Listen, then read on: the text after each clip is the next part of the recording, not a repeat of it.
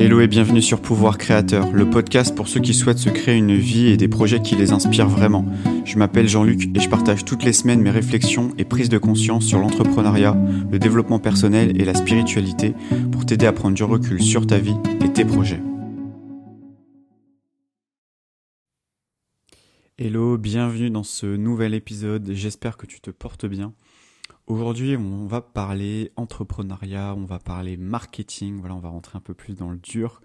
Et j'ai envie de te parler aujourd'hui de l'étude de marché. Donc j'imagine que tu sais ce que c'est une étude de marché, mais je vais quand même aller un peu plus en profondeur et t'expliquer qu'est-ce qu'il ne faut pas faire quand on fait son étude de marché et vraiment tous les pièges à éviter et surtout euh, ce dont j'aimerais te parler c'est euh, les biais euh, cognitifs. Donc voilà, je vais t'expliquer un peu plus en détail.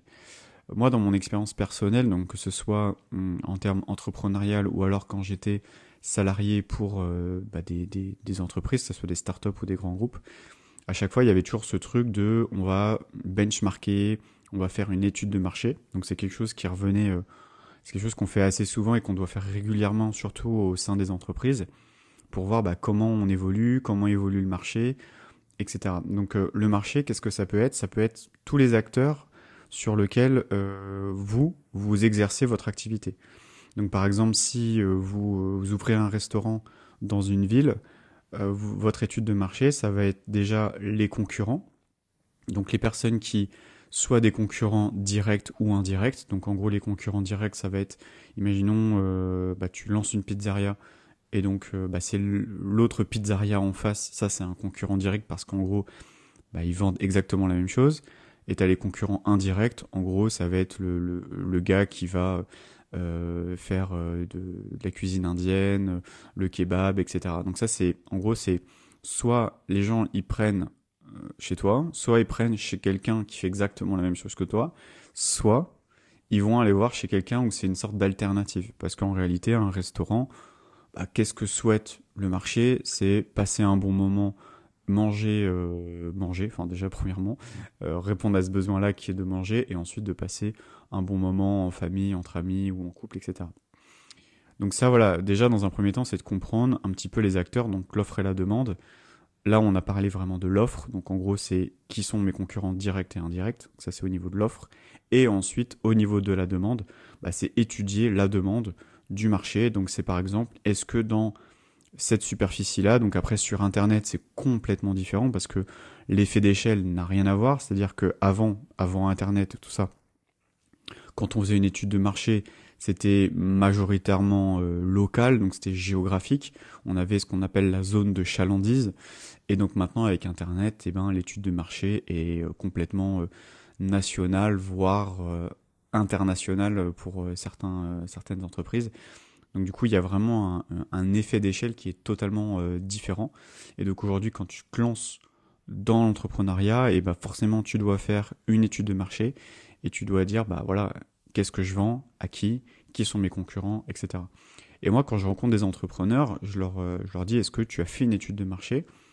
À part ceux qui ont été accompagnés, euh, voilà, à faire un business plan, etc., ou vraiment construire vraiment une projection financière, etc., pour aller lever des fonds, généralement, euh, la plupart n'ont pas fait d'études de marché.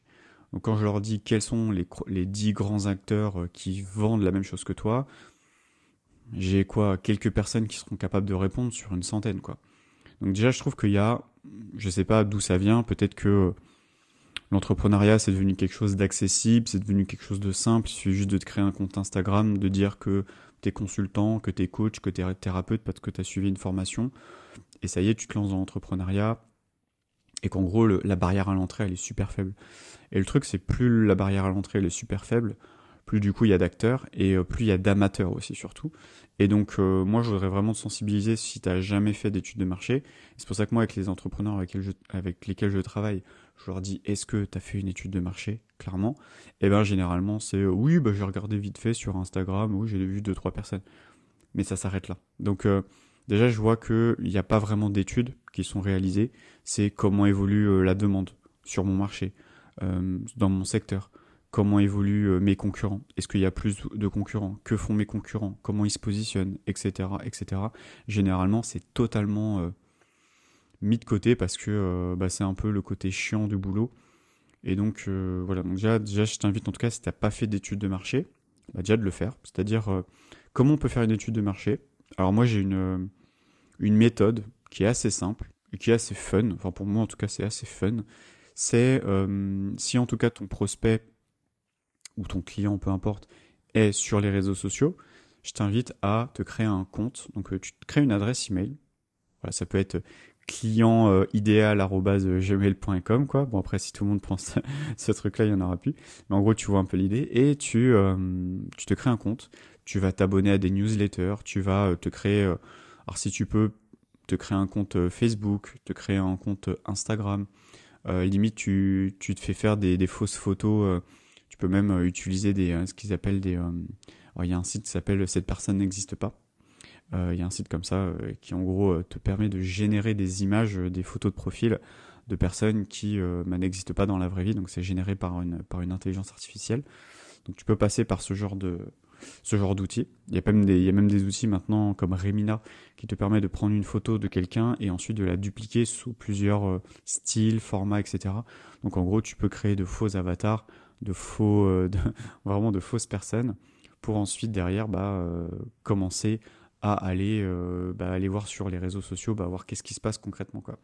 Et donc le fait de faire ça, tu vas voir que petit à petit, tu vas t'inscrire à des emails, tu vas découvrir des, des entrepreneurs, tu vas découvrir des offres, tu vas découvrir des tunnels de vente, tu vas vraiment découvrir tout l'écosystème de comment tes concurrents fonctionnent. Par exemple, s'ils proposent un produit gratuit, imaginons une masterclass, un e-book, etc., bah, tu vas aller télécharger tout ça et tu vas voir concrètement qu'est-ce que voit ton client, prospect. Et donc, c'est important de faire ce travail-là. Il y en a qui disent, ouais, mais c'est chiant, etc. Bah, en fait, le truc, c'est que si toi, tu veux vraiment te démarquer, il faut vraiment que tu puisses voir quelles sont les vraies faiblesses de tes concurrents et sur quoi tu peux te positionner. Tu vas dire, ah tiens, je trouve que là, c'est un peu bâclé. Il pourrait aller beaucoup plus loin, il pourrait apporter beaucoup plus de valeur là-dessus.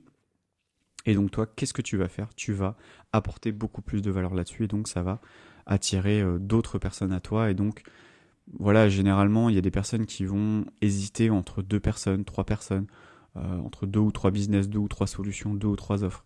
Et donc euh, souvent leur cœur va un petit peu balancer et, la question c'est comment toi tu vas pouvoir faire en sorte que la personne se dise non mais en fait je préfère aller vers chez, cette personne plutôt que chez cette personne.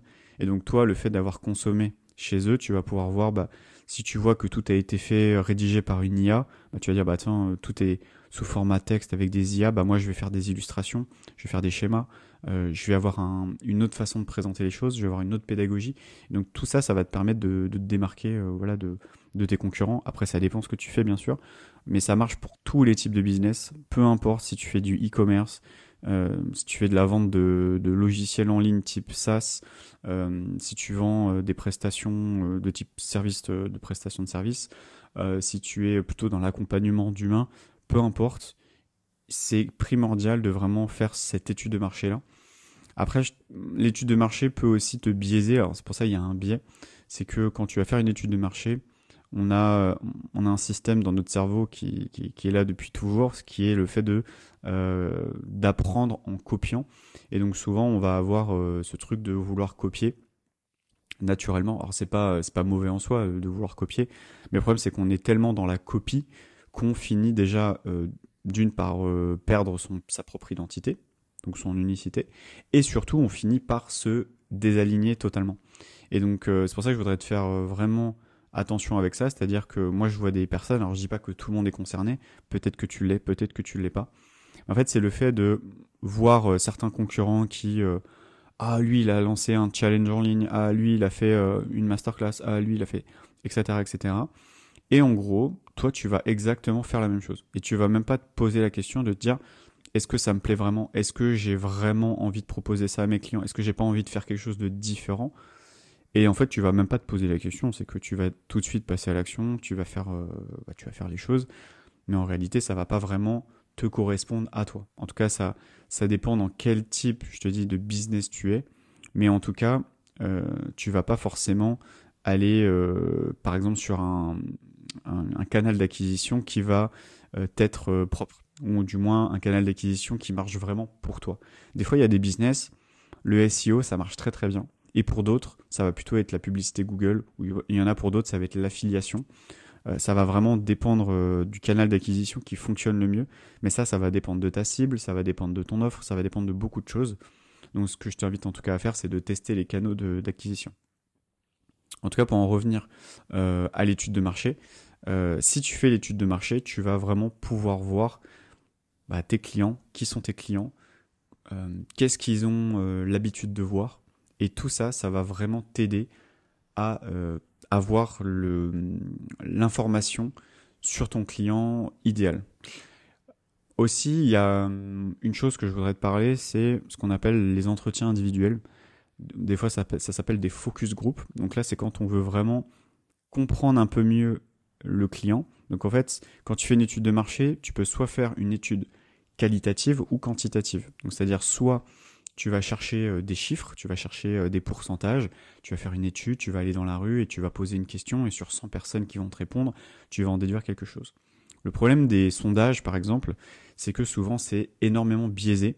Euh, notamment, moi j'ai beaucoup de personnes qui viennent me poser des questions en disant voilà, j'ai fait un sondage marketing, j'ai analysé, j'ai pris un échantillon représentatif de la population, j'ai fait tout dans les règles de l'art, et euh, je n'arrive pas à en retirer quelque chose. Et ça, souvent, le problème, c'est que quand on va poser des questions en étude de marché, inconsciemment, on a envie que les gens répondent ce qu'on a envie qu'ils répondent. Et donc souvent, on va un petit peu orienter les questions, on va un petit peu orienter, euh, et tout ça, c'est inconscient. Mais souvent, ça va être biaisé par déjà euh, ça. Et d'un autre côté, il y a un énormissime biais, et moi je l'ai vu quand je faisais des recherches utilisateurs pour des grandes entreprises, c'est le fait que les gens ne veulent pas vous blesser. Et ça, euh, c'est quelque chose qui est juste... Quand on prend conscience de ça, euh, on se dit, ok, il faut vraiment que je tourne les choses d'une autre manière. Et si par exemple vous dites, par exemple vous allez dans la rue et vous avez un nouveau produit et vous avez voilà vous avez fait une plaquette etc et vous allez voir les gens en disant si vous avez ça devant les yeux est-ce que vous l'achèteriez? Qu'est-ce que vous en pensez? Il y a des gens qui n'auront qui ne vont pas vraiment être honnêtes avec vous. Il y a des gens qui vont dire Oh bah moi, euh, oh oui, moi je l'achèterais, euh, etc. Parce qu'ils n'ont pas envie de vous blesser et ils n'ont pas envie de, ouais, de vous faire mal en fait. Donc en réalité, c'est presque gentil de leur part.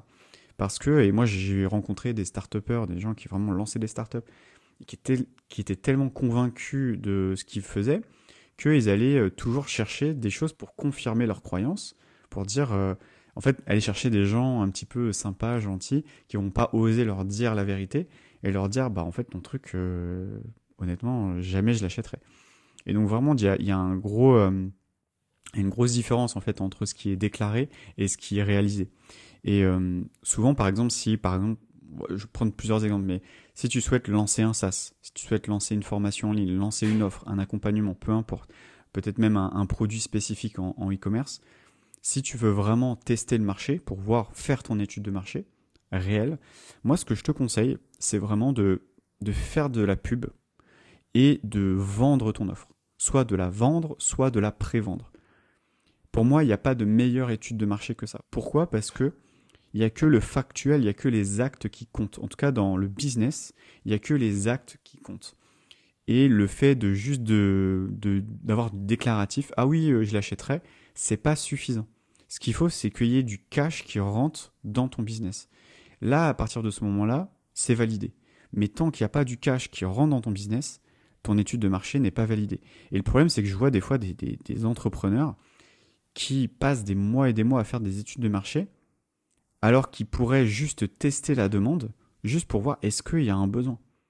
Il y a plein de manières de tester la demande, de, près ou de loin, mais juste le fait de, par exemple, si tu veux lancer une marque de e-commerce, lancer la production, lancer, euh, bah, le, acheter du stock, stocker, envoyer, etc. Si tu souhaites faire ça, tu peux déjà, grâce à euh, l'intelligence artificielle d'ailleurs, hein, tu peux même designer en 3D euh, ton produit comme si existait vraiment, comme si tu avais du stock, alors qu'en réalité tu n'as pas de stock, et tu vas prévendre en disant voilà, c'est une prévente, il n'y a que 50 exemplaires, et donc à un prix euh, déterminé, et ensuite tu déjà tu prévends ça. Et tu vois clairement qu'est-ce qui se passe. Soit tu peux le vendre directement via, via ton site personnel, ou soit tu peux le vendre via une marketplace type Etsy par exemple. Amazon, ça va être légèrement différent, parce qu'Amazon, il va te demander d'avoir du stock pour être affiché sur, sur Amazon. Amazon, ce sera plus le step, d'après si en tout cas tu souhaites vendre sur Amazon. Mais en gros, c'est déjà dans un premier temps d'avoir ce euh, produit vendu ou pré-vendu. Mais le principal, c'est de te dire comment je peux faire pour pré-vendre le plus rapidement possible aux personnes.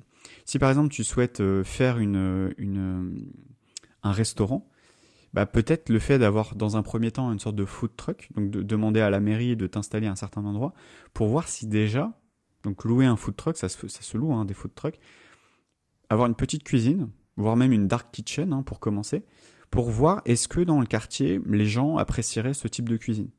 Et ensuite, à partir de ce moment-là, tu peux te dire, bon, là j'ai un peu étudié le marché, je vois qu'il y a de la demande. Après, si tu veux ne pas le faire, tu peux aussi euh, aller voir directement les concurrents, espionner les concurrents, et ça va te donner l'indication, en tout cas un indicateur sur combien ils font de chiffre d'affaires. Si par exemple tu souhaites euh, dans ta ville ouvrir un commerce, tu vois un commerce concurrent, bah, il suffit de toi de voir combien il y a de personnes qui rentrent et qui sortent du commerce par jour, et tu vas pouvoir, en espionnant hein, bien sûr la concurrence, pour voir en, estimant le nombre de paniers moyens, le nombre de personnes qui achètent quand ils rentrent et qui sortent, ça va te donner à peu près le chiffre d'affaires, euh, on va dire, quotidien, et donc tu vas pouvoir faire une sorte de moyenne sur le mois de combien il y a de chiffre d'affaires et à combien il marge, et comme ça, ça va te permettre de savoir à peu près euh, combien, euh, combien à peu près ça peut te rapporter. Donc tu vois, tout ça, ça c'est des, des choses qui peuvent te t'aider. Mais il faut vraiment faire attention, et pour moi c'est vraiment le message de, de cet épisode, c'est fais attention à ton biais, donc c'est ton biais personnel, qui est que tu vas vouloir confirmer ta propre croyance, et toutes les personnes qui vont te dire euh, ouais mais ton projet moi j'achèterai pas, bah limite tu vas même pas les écouter, tu vas dire ouais mais c'est normal, toi tu comprends rien, euh, toi t'es toi à l'ancienne, euh, toi de toute façon toi t'aimes rien, etc. Et en fait ça va même pas être de ta faute, ça va être de la faute de l'autre quoi. Alors qu'en fait non, c'est juste que si les gens sont pas intéressés par ce que tu proposes, les gens ne sont pas intéressés par ce que tu proposes. Et c'est vrai que quand on fait une étude de marché concrète, quand on va vraiment tester le marché et pas juste on suppose que non, si on va vraiment tester le marché, il y a souvent ce problème et souvent ça revient beaucoup, c'est l'ego, c'est sortir de l'ego. Le problème, ce qui bloque beaucoup d'entrepreneurs aujourd'hui, c'est je vais pas me confronter au marché parce qu'en vrai, c'est l'ego qui fait qu'il n'a pas envie de se confronter. Parce que ça fait 3 mois, 4 mois, 5 mois, 6 mois, peut-être un an, 2 ans que tu es sur le projet et t'as aucune envie que les gens te disent mais ton truc j'en veux pas quoi. Et ça, ça fait mal à l'ego parce qu'on a investi du temps, on a investi de l'argent et ça, ça fait mal. Et donc c'est pour ça que si tu veux éviter ça, en tout cas, essaye de réduire au maximum ce temps de mise sur le marché. Ce qu'on appelle le time to market, c'est combien de temps tu mets pour venir sur le marché. Essaye de réduire au maximum euh, ce temps-là pour que ça soit le plus rapide possible. Et surtout que tu passes le moins de temps possible. Et tu vois, là, pour la petite anecdote, là, en ce moment, je travaille euh, sur un SaaS, donc avec, euh, avec un associé qui est plutôt dans la, technique, euh, on a passé, alors moi personnellement j'ai passé quasiment deux mois à contacter des personnes qui sont des potentiels utilisateurs, des potentiels clients, et de prendre rendez-vous avec eux et de discuter avec eux, de dire ok, quels sont tes besoins, quelles sont tes frustrations, qu'est-ce que tu aimerais, euh, qu'est-ce que tu utilises aujourd'hui, qu'est-ce que tu n'aimes pas dans ce que tu fais aujourd'hui? Et tout ça, ça nous a permis de... On était parti d'une première version, on s'est dit tiens, on fait une supposition, voilà le marché aujourd'hui des SaaS dans tout ce qui est communauté en ligne, voilà ce qu'il y a, Discord, Slack, etc., etc. Ok, voilà ce qui est proposé, ça c'est les offres sur le marché. Donc ça, on voit déjà les différentes propositions de valeur. Est-ce que nous, on veut, où est-ce qu'on veut nous se positionner sur ces propositions de valeur-là Sur quelle niche on veut se positionner Parce que Slack, Discord, euh, Mighty Networks, Circle, etc., ils sont pas tous sur les mêmes niches. Donc nous, on peut dire, tiens, on pourrait peut-être adresser à certains types d'entrepreneurs, mais pas tous les types d'entrepreneurs, voire pas tous les types d'entreprises. Parce que voilà, souvent ces outils-là sont utilisés aussi au sein des, entreprises, euh, on va dire des, TPE des PME. Quoi. Alors que nous, non, c'est plutôt des solopreneurs. Non, nous, on a plutôt envie d'aller au niveau solopreneur, voire même personal brand, donc euh, marketing euh, de marque personnelle, et on va bah, créer, la personne va créer une communauté autour de sa marque personnelle. Donc à travers la communauté. Donc il va généralement avoir un podcast, avoir une chaîne YouTube, avoir euh, voilà des réseaux sociaux et derrière il va ramener ces personnes-là dans un espace communautaire. Aujourd'hui ils utilisent Telegram, etc. Donc tout ça, ça nous a permis de comprendre pourquoi ces personnes-là utilisent Telegram, pourquoi ils vont sur Discord, pourquoi ils font ci, pourquoi ils font ça, quelles sont les, alternatives? Donc des fois, il y en a, ils vont aller coder directement sur WordPress, etc. Donc pour les plus euh, geeks, on va dire, les plus codeurs et les plus aventuriers. Mais il y a aussi des personnes qui souhaitent juste payer euh, un abonnement tous les mois, avoir un service clé en main, avoir quelque chose de simple, facile. Et donc là, nous, on est en train de se positionner, en tout cas, sur ce marché-là. Et donc, on est en train voilà, d'itérer là-dessus. Et le fait d'avoir étudié le marché, déjà dans un premier temps, bah, qui sont nos concurrents, qu'est-ce qu'ils font, comment ils se positionnent. Mais le problème, c'est quand on n'a que la donnée de l'offre, c'est-à-dire, bah, ok, eux, ils vendent ci, ils vendent ça, c'est pas suffisant. Donc après, il faut aller voir du côté de la demande. Donc là, c'est quoi? C'est aller faire des entretiens individuels, aller sur les réseaux sociaux, dire voilà, bonjour, euh, j'ai vu que tu étais intéressé par tel sujet, tel sujet, je suis en train de créer ce truc-là, j'aimerais échanger avec toi 10-15 euh, minutes voire 30 minutes si tu as le temps. Comme ça, on voit un petit peu où est-ce que tu en es. Et en fait, ce que j'ai remarqué, c'est quand on fait ça, eh bien, euh, au bout de, alors moi j'ai remarqué au bout de 5 personnes, on arrive à évaluer 80%. Donc si on fait du 80-20, au bout de 5 personnes, on arrive à évaluer 80% du besoin. Donc 5 personnes, c'est rapide à trouver. Hein. C'est pas c'est pas euh, faire une étude de marché qui va prendre des mois et des mois, etc. 5 personnes sur les réseaux sociaux. Si par exemple tu veux lancer un SaaS pour du B2B, tu vas sur LinkedIn. Si c'est pour les, euh, je sais pas, les personnes qui sont spécialisées en gestion financière, gestion du risque, etc. dans les entreprises, eh ben, tu veux faire un SaaS pour la gestion du risque et donc avoir un système automatisé, etc. avec de l'intelligence artificielle derrière. Bah, si tu veux vendre ça, bah, en fait, tu as juste à aller les contacter, leur envoyer des messages, leur envoyer des mails et après, généralement, euh, ils sont souvent assez OK pour échanger avec toi, pour t'apporter euh, des réponses à tes questions. Et puis après, derrière, tu peux co-créer ton produit avec eux. Et souvent, je vois aussi des personnes qui vont co-créer, mais totalement décorrélées de, leur, euh, de leurs clients. Plutôt te dire, bah tiens, je vais travailler mon offre avec un client de discuter avec eux, dire tiens, est-ce que tu aurais 10 minutes, 15 minutes à m'accorder? Je suis en train de travailler sur cette offre-là. Qu'est-ce que tu en penses? Voilà, on voudrait proposer ça, ça, ça. Donc si c'est un produit, ça peut être voilà, voilà le produit, qu'est-ce que tu en penses? Ah, le design, j'aime pas. Ah, ça, j'aime bien, etc. Donc après, tu peux retravailler ça avec ton fabricant. Si tu es sur un produit numérique, ben voilà, c'est pareil, tu peux le retravailler avec euh, les designers, etc. Et si tu es plutôt sur euh, du service, bah, dans, si tu es sur une offre de service, bah, tu vas voir qu'il y a peut-être des besoins qui n'ont pas été vraiment comblés, ou peut-être que dans ton marketing, tu pourrais l'orienter différemment. Donc voilà, en tout cas, euh, vraiment, l'étude de marché sert vraiment à ça. Et si aujourd'hui tu l'as totalement bâclé, bah, je t'invite vraiment à prendre le temps de le faire parce que c'est hyper important. En tout cas pour moi, je trouve que c'est la base et c'est quelque chose qu'il faudrait faire vraiment régulièrement et pas seulement une fois quand tu lances ton business et puis après l'étude de marché, il n'y a plus besoin. Bah non, parce qu'en fait, tous les six mois, le marché il évolue, le besoin évolue, il y a des nouvelles niches qui émergent, euh, il y a des nouveaux besoins, il y a des nouvelles technologies, il y a des nouveaux entrants qui arrivent sur le marché et forcément, bah, toi, tu dois devoir bah, t'habituer, que ce soit en termes de pricing, que ce soit en termes de voilà, de comprendre un petit peu comment évoluent les choses. Et ça, bah, il n'y a que l'étude de marché. Donc vraiment faire une, une étude de marché régulière, ça c'est le plus important. Voilà, j'espère qu'en tout cas cet épisode t'a plu. Euh, voilà, si euh, tu des questions, n'hésite pas, tout est en description. Je t'ai mis, euh, voilà, si t'es entrepreneur, je t'ai mis un petit cadeau gratuit.